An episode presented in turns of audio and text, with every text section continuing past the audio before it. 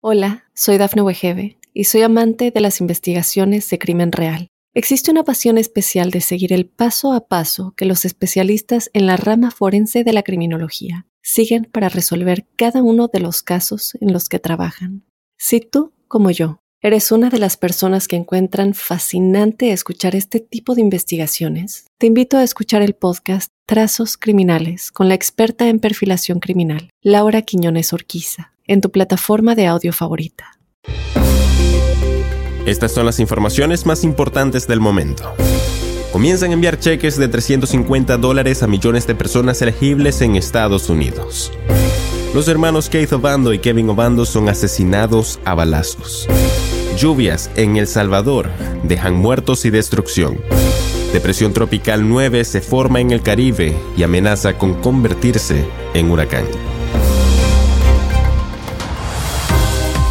Amigos y amigas de Mundo Now, por acá les saluda Santiago Guevara dándoles una cordial bienvenida y quédense porque de inmediato comenzamos con las informaciones.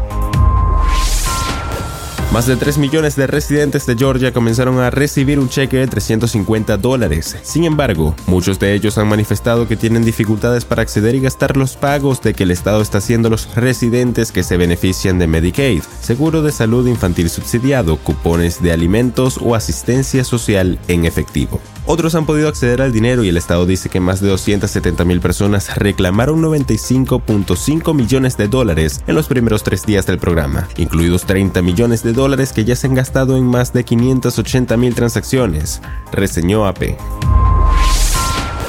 Keith Obando y Kevin Obando fueron asesinados a balazos en Texas en un brutal crimen por el cual ya hay otros dos muchachos detenidos el Departamento de Policía de Halton City reveló el arresto de Israel Ayala y Joseph Ovalle, ambos de 19 años, acusados del doble homicidio. Los detenidos Israel Ayala y Joseph Ovalle ya están en la cárcel del condado de Tarrant, en el norte de Texas. Los dos asesinos de los hermanos Keith Obando y Kevin Obando enfrentan el cargo de homicidio capital, que de acuerdo con el Código Penal del estado de Texas es el único delito que se castiga con la pena de muerte.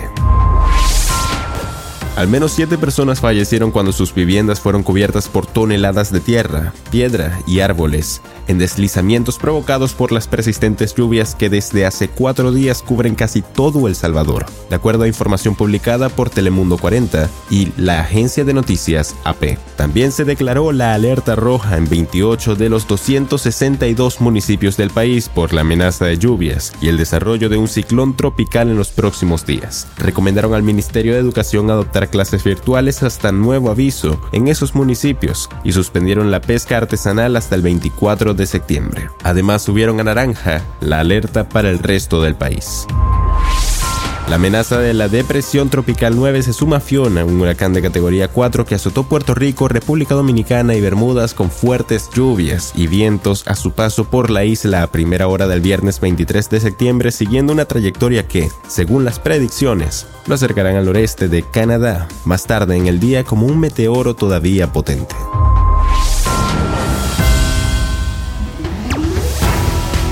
Y bien amigos, hasta acá llegamos con las informaciones del día de hoy. Les ha informado Santiago Guevara recordándoles que en Mundo Now estamos a tan solo un clic de la información.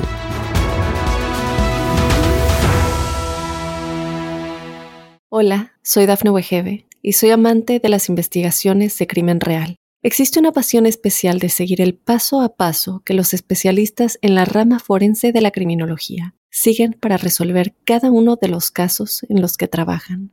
Si tú, como yo, eres una de las personas que encuentran fascinante escuchar este tipo de investigaciones, te invito a escuchar el podcast Trazos Criminales con la experta en perfilación criminal, Laura Quiñones Orquiza, en tu plataforma de audio favorita.